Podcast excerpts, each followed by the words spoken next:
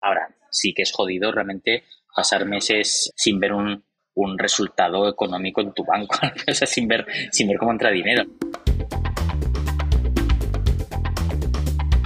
Bienvenidos al podcast e-commerce, la mejor herramienta para estar al día y hacer crecer tu negocio. Aprende de la mano de expertos, conoce historias de grandes emprendedores y transfórmate en un especialista con nosotros. Somos Guillermo Hernández y Jonathan Marmol, y esto va a comenzar. Hola a todos, bienvenidos un día más al podcast e-commerce. Hoy Jonathan y yo vamos a estar hablando con Pablo Filomeno. Él es cofundador y CEO de Feeder. Así que nada, Pablo, encantado de tenerte aquí con nosotros. Muy buenas, encantado igualmente y muchísimas gracias por invitarme. No, a ti por, por aceptar la, la, invitación. Pues nada, Pablo, cuéntanos un poco quién eres, de dónde vienes, de dónde sales, ¿no? que has estudiado, un poco tu background, ¿no? Sí. para que la gente que nos escuche esté en, esté en situación. ¿Quién soy? ¿De dónde vengo? ¿A dónde voy? Exacto.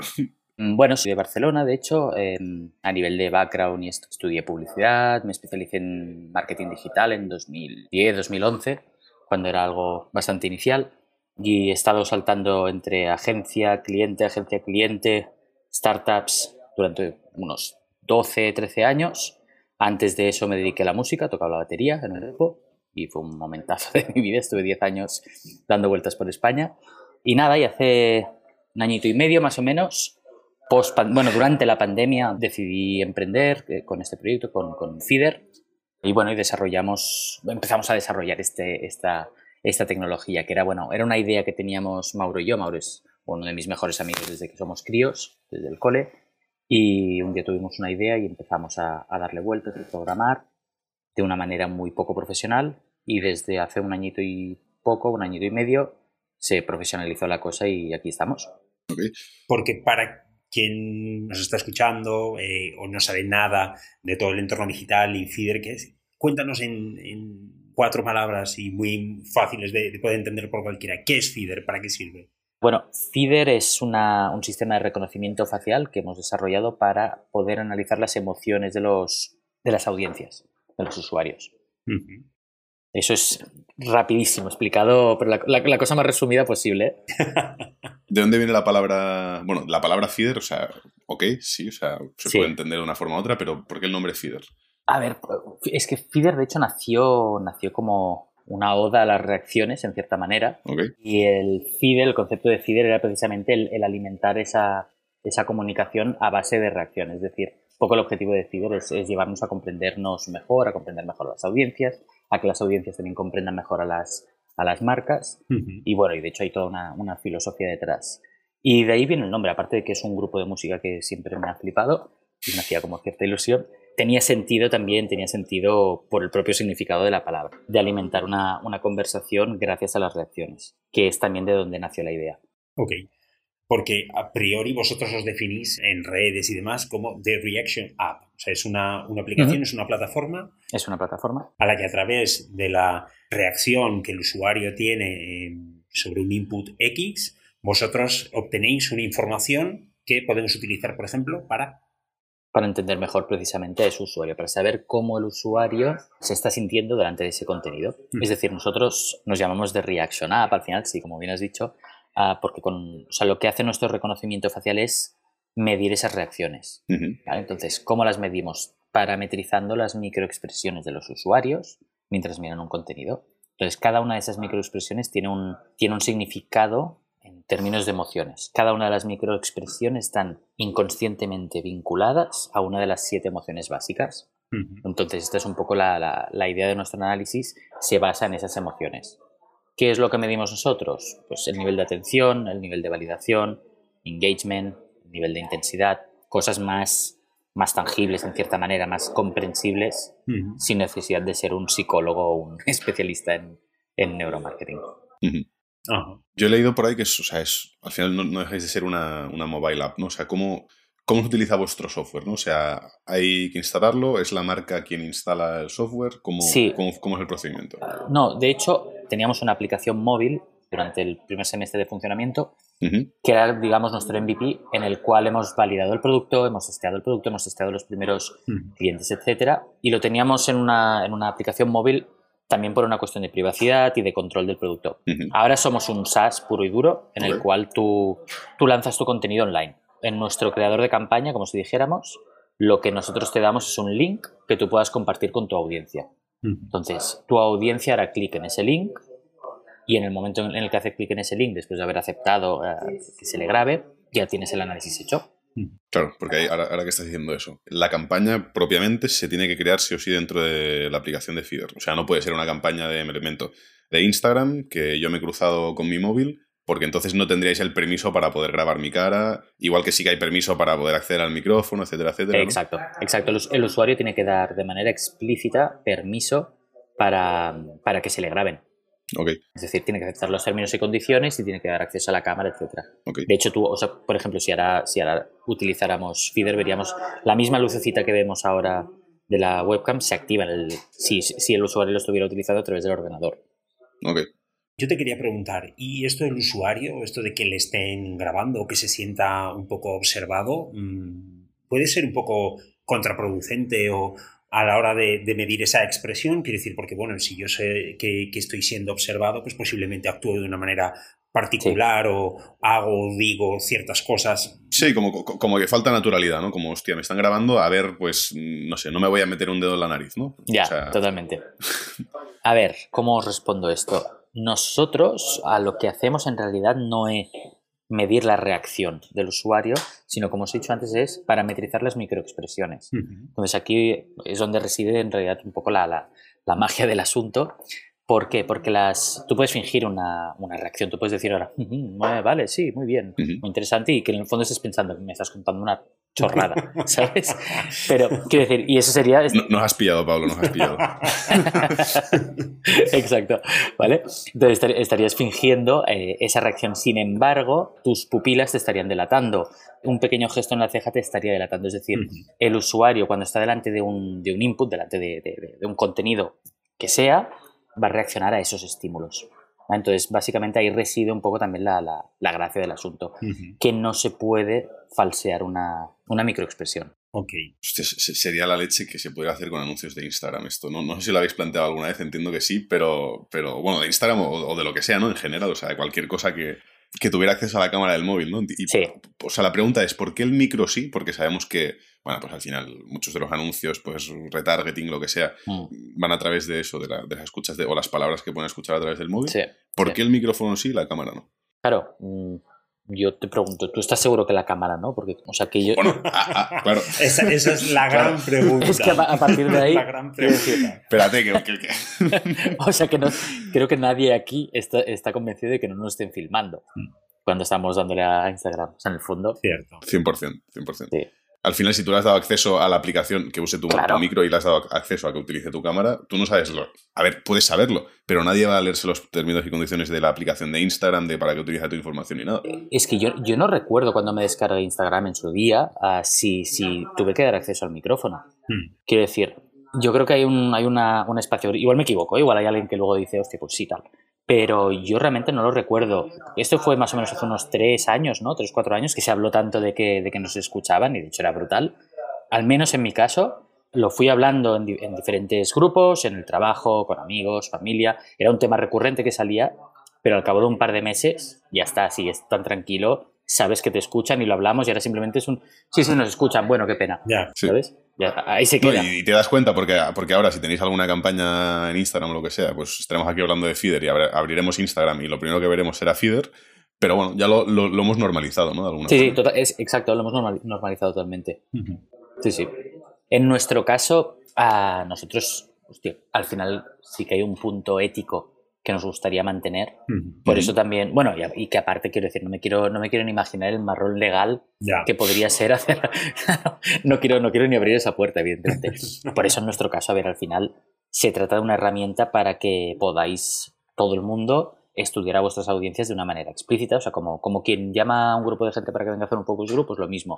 Oye, te mando este link, míratelo y a cambio quédate, se, suele proponer que, que se dé una promoción al, a la audiencia, etcétera, pero que sea algo un poco explícito, que si no... Bueno, es un poco como, como lo mismo el que analiza mapas de calor del comportamiento de un usuario en web o el que hace A-B testing, un poco es una, es una herramienta de, medición de, pues, Sí, sí, de user behavior. Ok. O sea, lo, lo- lo po- lo podríamos definir como tal, ¿eh? una herramienta Sí, sí. De, de medición del comportamiento de usuario. Exacto, es donde nos enmarcamos y sobre todo hacia dónde vamos. O sea, la, la herramienta va a ir evolucionando cada vez más hacia ese punto. Porque además, cierto es que es súper importante tener a nivel eh, cuantitativo información mm, a todos los niveles de- del tipo de engagement que tenemos con los clientes, de cómo reaccionan, si ha gustado, si no ha gustado. Pero cierto es que hasta ahora era francamente difícil saber qué tipo de emociones despertaba, eh, Sí, sí, despertaba un, sé, un anuncio, lo que, lo que estábamos hablando, a no ser que después de haber visualizado el propio anuncio hicieras una, una encuesta ad hoc o le preguntaras al- a la persona de turno. Entonces, Bueno, y que ahí te tienes, te tienes que fiar, que te, que te digan la, la verdad. eh, claro. Porque, porque normalmente dirás, bueno, sí, sí, te doy un 8, ¿sabes? Mm. Porque, porque lo tienes delante al tipo que te está haciendo la encuesta. Exacto. Sí, pero claro, vosotros es que os basáis precisamente en lo que, lo que antes decías, esas microexpresiones, o sea, como esos elementos Exacto. que difícilmente de manera consciente podemos controlar para poder, poder saber qué, eh, qué tipo de, de emoción final suscita, suscita ese, ese anuncio. Sí, bueno, es, es, es que esa es la idea. O sea, en el fondo recojo, recojo el guante, me has hecho un pase al hueco buenísimo. es que al final es esto, quiero decir, estamos, bueno, yo qué sé, yo al menos a lo largo de, de todos mis años de carrera me he inflado a preparar reportes para tanto clientes como jefes de todo tipo de KPIs, clics, eh, impresiones, CTRs, conversiones que evidentemente son súper importantes, pero siempre he invertido una gran parte de mi tiempo en darle un sentido cualitativo a todo eso. Ujú. ¿vale? Es decir, porque siempre, evidentemente, siempre le presentas al cliente un reporte y dices, sí, no son los mejores datos que esperaba, pero bueno, te la, le voy a dar un poco la vuelta por aquí y por allá. O sea, que al final Sí, lo, lo- lo maquillas y enseñas lo que quieres enseñar. lo que hemos hecho todos toda la vida. Y hostia, hasta ahora, como, como bien has dicho, Jonathan, no había este, este agregado a decir, además de tantos clics, tantas impresiones, este CTR y, y las KPIs que quieras, ah, te puedo decir que esta es la curva de validación de tu audiencia. ¿Vale? Es decir, entonces a partir de aquí entra, entra una, nueva, una nueva manera de, de- de entender precisamente a tu audiencia y saber que igual de repente ciertos estímulos que le proponías, ciertas creatividades, ciertos copies o la manera de enseñar un producto en un e-commerce, la manera de lo que sea, pues no funcionan tan bien. No, totalmente. o funcionan muy bien. ¿Cómo, bueno, entiendo, o sea, detrás hay un software, obviamente, hay una pata tecnológica muy importante. Ujú. ¿Cómo habéis conseguido desarrollar, o sea, que el software sea capaz de decir, oye, que si yo levanto una ceja, pues es una de esto de sorpresa, o si arrugo la frente, pues significa tal? O sea, mm, al final entiendo que os habéis tenido que basar en, no sé, en miles de, de pruebas, ¿no? O, mm, Es o- no, mucho, mucho más sencillo que eso. De hecho, estábamos desarrollando nuestro propio software de- de reconocimiento facial ok. y vimos que mm, probablemente necesitaríamos años y años de desarrollo, muchísimo dinero detrás, un equipo brutal. Y básicamente lo que estamos haciendo es utilizar la herramienta de Amazon de reconocimiento facial, que es una de las, ¿Vale? Si no la mejor, una de las mejores que hay actualmente en el mercado, que a nivel de que para lo que nosotros buscamos, porque hay diferentes herramientas que dan, que dan diferentes resultados. Justo la de. Amazon nos da precisamente el tipo de resultados que nosotros queremos para poder tratar. Entonces nosotros con esos datos que nos da Amazon tenemos un algoritmo que traduce todos esos datos y creamos con ello toda la información. Con lo cual partimos ya de un robot muy, muy aprendido. Quiero decir, si hubiéramos seguido nuestro camino de desarrollo, llegar al nivel que tenemos ahora es una utopía en realidad. Con lo cual preferimos utilizar este, este robot que sabemos que es mucho más fiable en realidad. Lo que entiendo es que si una vez luego Amazon os da los resultados o lo que sea, vosotros sí que vuestro software sí que analiza esos, esos resultados, ¿no? Y sí Exacto, que, exacto. O sea, nosotros digamos que tenemos un- una serie de unos y ceros que salen de las caras de los usuarios Y nosotros con eso creamos todas las métricas, todos los, todo el- todos los resultados que se ven en nuestro dashboard. Básicamente partimos del algoritmo nuestro, del algoritmo de Fiverr que hemos creado, que esto es como el- lo que realmente nos diferencia de la gran mayoría de, de- de empresas de análisis emocional. Poca gente tiene los conocimientos suficientes como para poder entender una, un análisis de, de- de alegría, de felicidad, de, de ira, de tristeza, ¿vale? Que al final es lo que, es lo que medimos. Ujú. Ujú. Bueno, y esto lo entendimos, de hecho, trabajando con, con clientes nuestros. Y al final lo que hemos hecho ha sido crear un algoritmo que traduce todos estos, todas estas emociones en, en lo que nosotros llamamos eh, dimensiones cualitativas, ¿vale?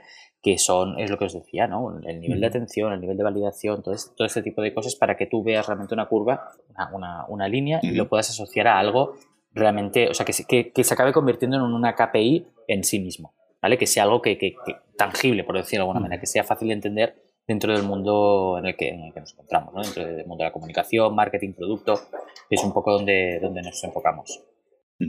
Estamos hablando de, de, los competidores, ¿no? ¿Quién es vuestra competencia, ¿no? Al final, o sea, cualquier herramienta, cualquier software de análisis de data, o hay competidores a nivel, pues no sé, a nivel global, alguien que haga lo mismo que vosotros? Pues yo creo que en un futuro sí que tendremos que ampliar el prisma ¿no? de, de, de, los competidores y ya tocar un poco todos los que son análisis de comportamiento de usuario, etcétera. Ahora nuestra competencia es más a las compañías de análisis emocional, es decir, compañías que, hacen como nosotros, que analizan a los usuarios a través de sus reacciones, a través de las microexpresiones, etcétera, etcétera.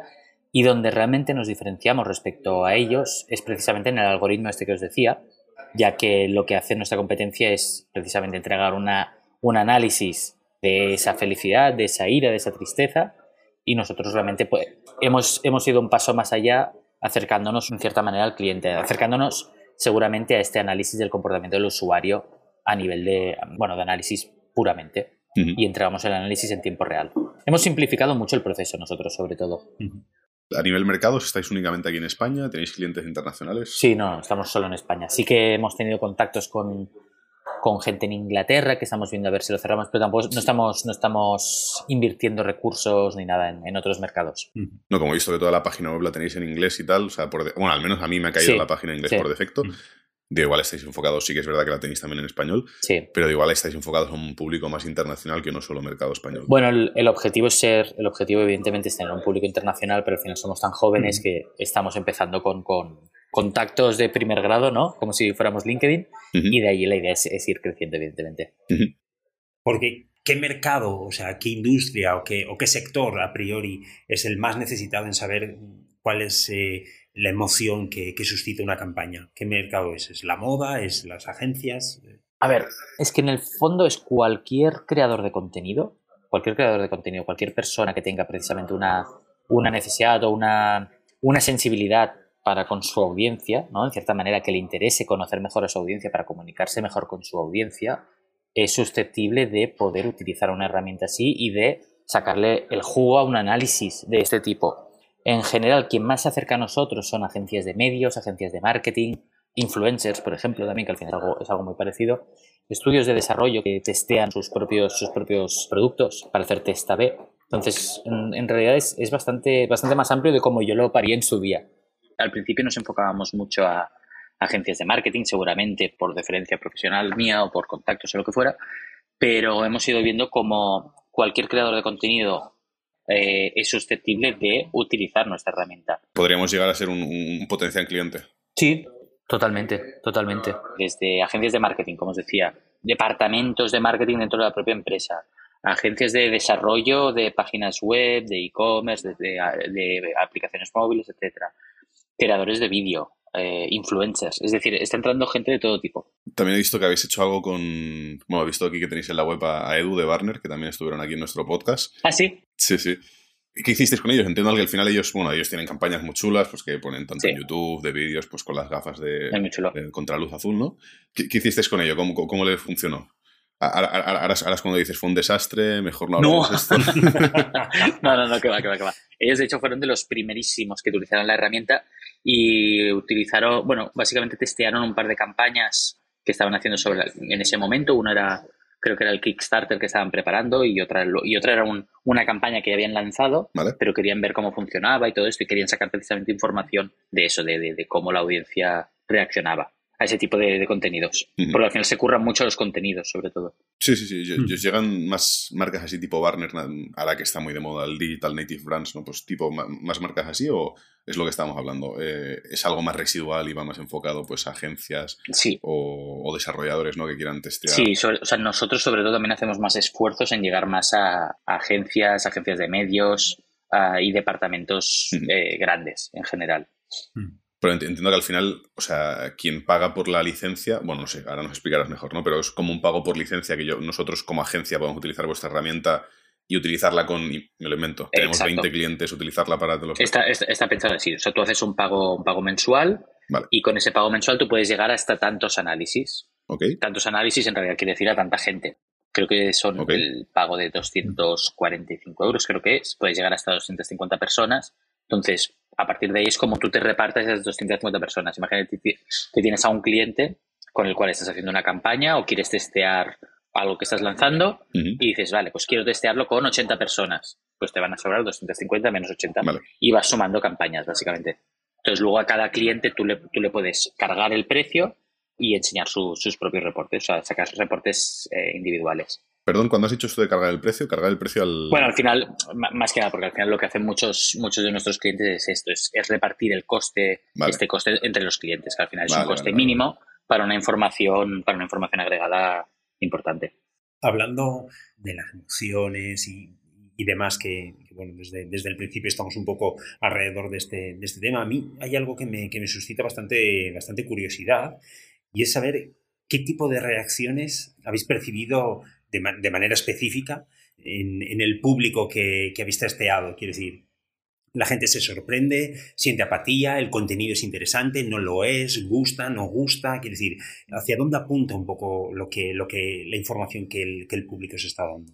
Mira, lo que hemos visto es que hay una cierta igualdad en, los contenidos comerciales, porque al final yo creo que todos tendemos a crear los contenidos de manera igual, incluso la propia audiencia ya sabe lo que está viendo, ya se espera un eslogan, un cierre con una cartela, con la información. Entonces, en ese sentido sí que se suele ver bastante igualdad en los contenidos, pero lo que es interesante es poder ver cuando hay determinados añadidos o copies ingeniosos o imágenes que puedan salir de esa, de esa rutina, por decirlo de alguna manera. Entonces ahí sí que ves picos determinados de, de, por ejemplo, de engagement o algo así. En ese caso es bastante interesante poder ver como, como contenidos que al final se hacen como churros, hay pequeñas vueltas de tuerca que realmente funcionan.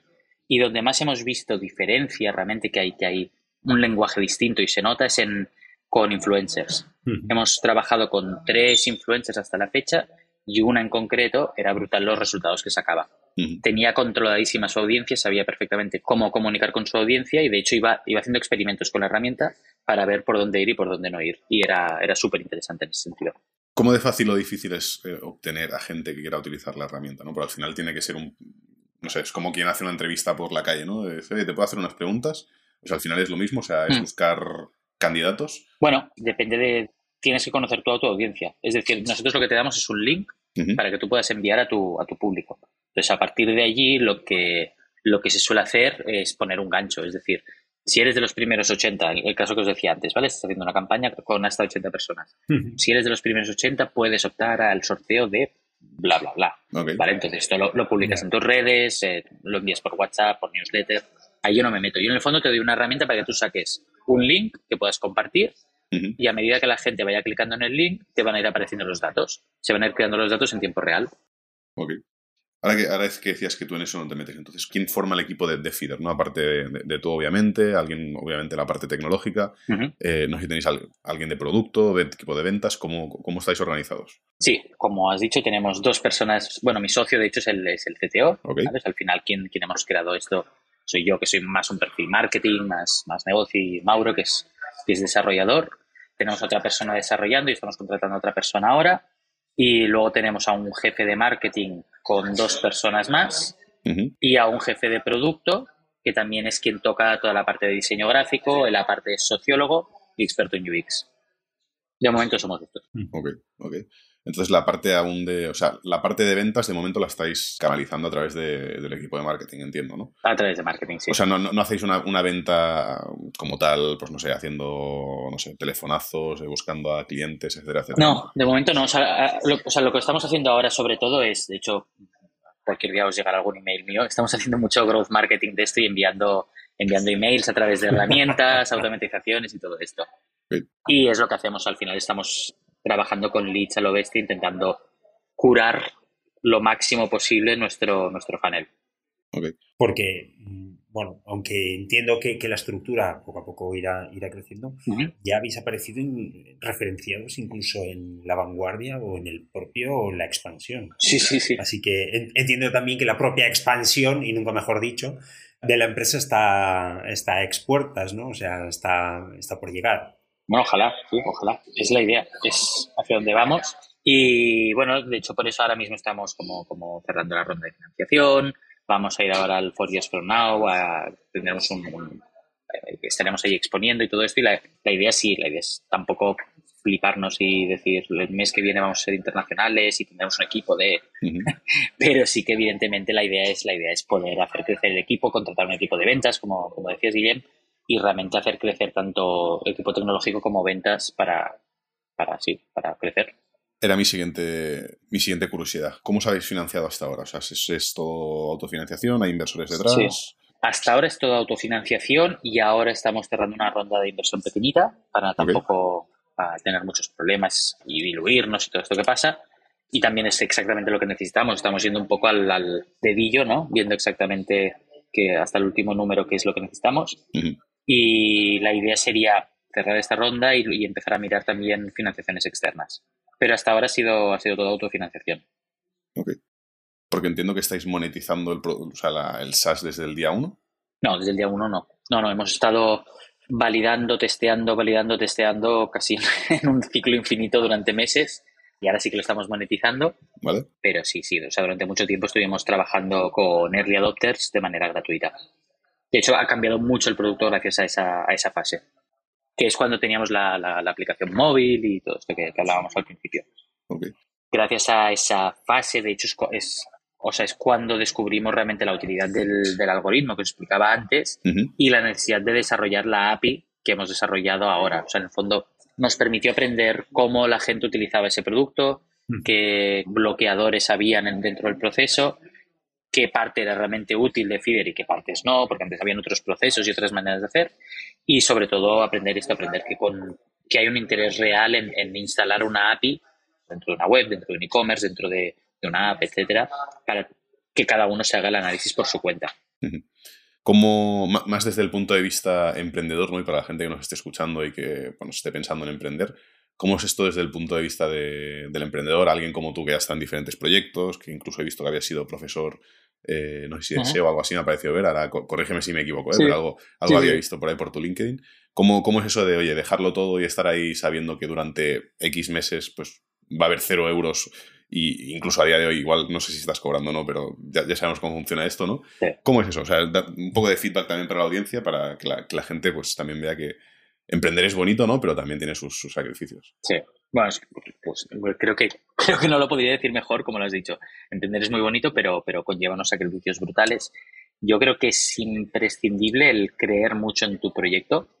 O sea, lo, al final lo que hemos hecho ha sido montar un equipo de, muy buenos amigos que creemos todos muchísimo en el, en el producto. Creemos realmente que, que el, roadmap que tenemos marcado, de hecho, se está cumpliendo y vamos viendo como, como cada mes a mes vamos cumpliendo los objetivos que nos ponemos, con lo cual cada vez estamos más motivados. Ahora, sí que es jodido realmente pasar meses sin ver un, un resultado económico en tu banco, o sea, sin ver, sin ver cómo entra dinero. Al final hay, hay todo un proceso de aprendizaje previo, de creación del producto, de desarrollo del producto, de testeo del producto, de ver que no va bien el producto, volver a empezar cuando pensás que lo estabas consiguiendo y vuelves atrás. Entonces vuelves a, es decir, el, bueno, el famoso pivotar y pivotar y pivotar hasta que encuentras un poco el, realmente lo que estás haciendo. Y claro, son procesos largos, son procesos de meses que si no crees ciegamente en tu producto y en, ti y en tu equipo y todo, lo veo, lo veo complicado.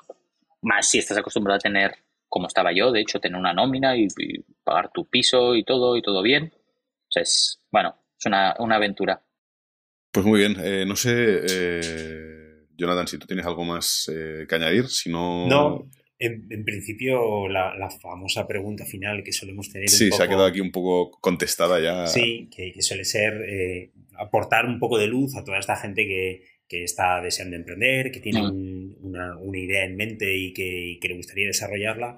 ¿Cuáles son, según tú, Pablo, eh, las energías que deben tener o, si deben apostar por su idea y cómo deben hacerlo?